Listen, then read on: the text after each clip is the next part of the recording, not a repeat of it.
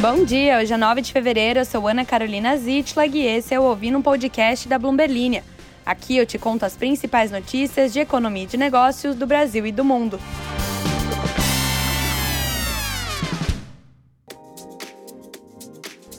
Bom dia, bom dia, ouvintes.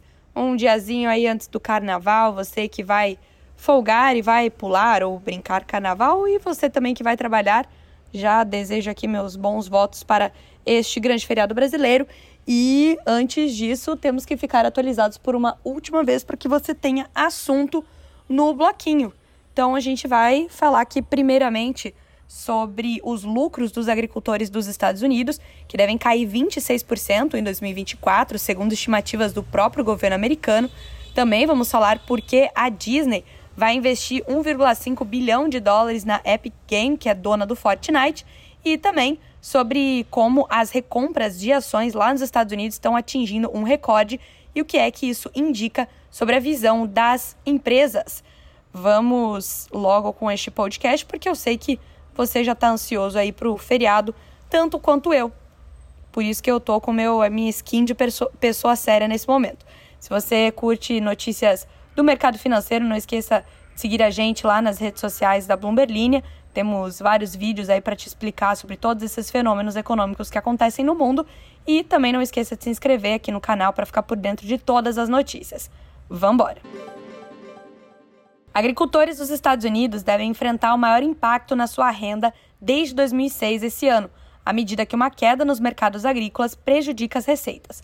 O lucro líquido das fazendas deve cair cerca de 26% em 2024, para 116,1 bilhão de bilhões, bilhões de dólares, segundo estimativas do Departamento de Agricultura dos Estados Unidos, divulgadas na quarta-feira. Se a previsão se mantiver, isso iria marcar a maior queda ano a ano desde 2006. A perspectiva é a primeira da agência para o ano e vem depois de uma queda de 16% no lucro líquido em 2023. Os preços das principais safras despencaram em meio a uma maior oferta de suprimentos. Ao mesmo tempo, agricultores americanos começaram a perder a sua dominância no transporte global de grãos à medida que quem? Quem que está fortalecendo essa posição? Hã? A gente mesmo, o Brasil. A queda esperada em 2024 coloca os lucros americanos abaixo da média de 20 anos de 118,2 bilhões de dólares, de acordo com o USDA. Espera-se que os pagamentos diretos do governo às fazendas diminuam quase 16% em relação ao ano passado. As receitas em dinheiro também devem cair, de acordo com as estimativas, enquanto os gastos totais de produção devem aumentar. E assim justificamos o título podrérrimo deste episódio, que é O agro não está tão pop assim nos Estados Unidos. E já que o carnaval é brasileiro, a gente está com uma bateria de notícias americanas aqui. A Walt Disney está adquirindo uma participação acionária de 1,5 bilhão de dólares na Epic Game, fabricante do Fortnite, com parte de uma colaboração envolvendo propriedades da Disney, como Star Wars, Marvel e Avatar. Essa notícia é para você, meu querido ouvinte gamer. Os fãs vão poder assistir, comprar e jogar com personagens da Disney dentro do Fortnite, de acordo com um comunicado divulgado na quarta. O acordo também envolve novos títulos e uma colaboração com parques temáticos da empresa. Eu não faço a menor ideia do que é Fortnite. A Disney teve altos e baixos na indústria de videogames. Em 2016, a empresa fechou grande parte de suas operações de games após dificuldades no desenvolvimento de títulos grandes e bem-sucedidos internamente. Agora, a companhia licencia propriedades para desenvolvedores e editores externos. A Disney e a Epic Games têm colaborado por anos, incluindo por meio do programa Disney Accelerator, em que executivos da empresa orientam pequenos negócios. A Epic ofereceu aos jogadores do Fortnite avatares baseados em personagens do Star Wars, Marvel e do Indiana Jones. O novo projeto vai se estender por vários anos, segundo as empresas. A Epic vai desenvolver as experiências internamente. Nossa, eu acabei de tomar um susto aqui porque eu já estou chegando na última notícia, porém com apenas 4 minutos de podcast. Sabe o que é isso? Ansiedade. Eu quero que a gente vá logo pro carnaval. Vou ler aqui outra notícia, mas acho que vou emendar com outra também, para vocês não ficarem desfalcados, senão vocês vão ficar mancos é, de um lado só, porque vão treinar só um lado na academia e aí o outro vai ficar é, prejudicado. Então, para melhorar o treino de vocês, aí a gente acrescenta uma notícia ao final aqui. Mas, por enquanto, a gente vai falar sobre o ritmo de recompras de ações entre as empresas americanas. Te explico o que, que é isso. Lucros mais fortes do que o esperado estão levando as empresas nos Estados Unidos e na Europa a anunciar recompras de ações em um ritmo acelerado à medida que 2024 se inicia. Um pilar potencialmente crucial de apoio para os mercados de ações globais, que já estão operando em máximas históricas. O aumento dos lucros está a melhor e os investidores esperam que o Federal Reserve e o Banco Central Europeu comecem a reduzir as taxas de juros neste ano. Os custos de empréstimos reduzidos devem fornecer às empresas mais dinheiro e margem para assumir dívidas para impulsionar os seus preços de ações.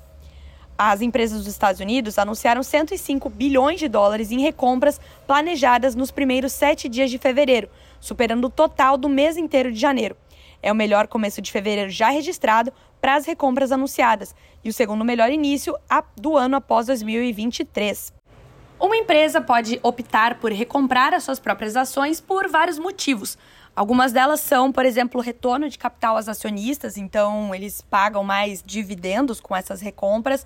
Também perspectiva de aumento do valor por ação, ou seja, eles recompram do mercado, sabendo que talvez futuramente aquela ação vá se valorizar e aí eles podem vender por um preço maior. Também evitar a diluição acionária e além de alocar capital em outras iniciativas.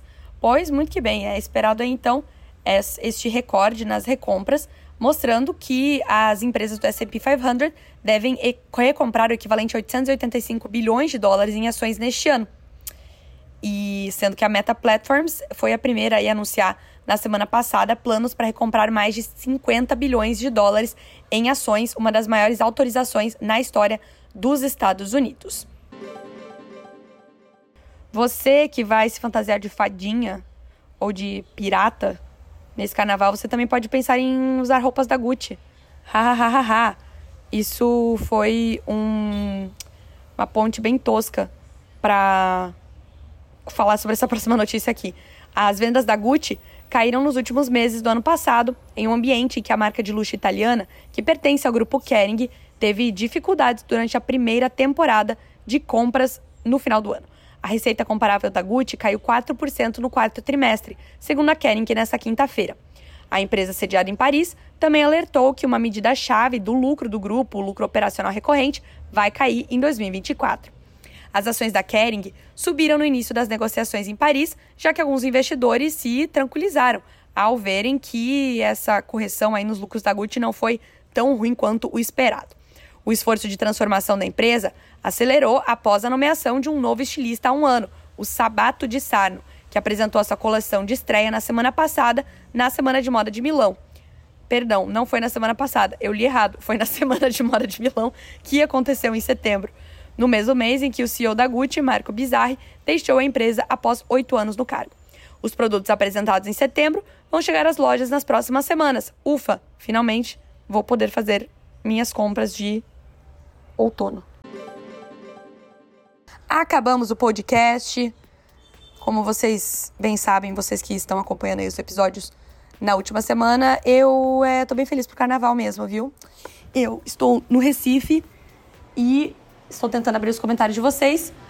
E a internet aqui não está me colaborando é, para eu tentar ler os comentários, então talvez eu tenha que deixar isso para segunda-feira mesmo. Sem mentira, mentira, fica aqui o recado, já que Segunda-feira não teremos podcast, afinal é carnaval mesmo. Vários ouvintes de Recife dando as boas-vindas. Muito legal a cidade de vocês. Eu ainda não saí aqui do, do, da minha localização para explorar a cidade, pois eu estava ocupada trazendo notícias para vocês. É, mas agradeço aí as boas-vindas e em breve estarei na rua curtindo o carnaval e também trarei todas as informações na próxima semana sobre isso. No mais, gente, um beijo geral aí para todo mundo. Vambora, se cuidem, aproveitem o carnaval com segurança e até semana que vem, até quarta-feira, hein? Só quarta-feira que a gente se escuta por aqui de novo. Até mais.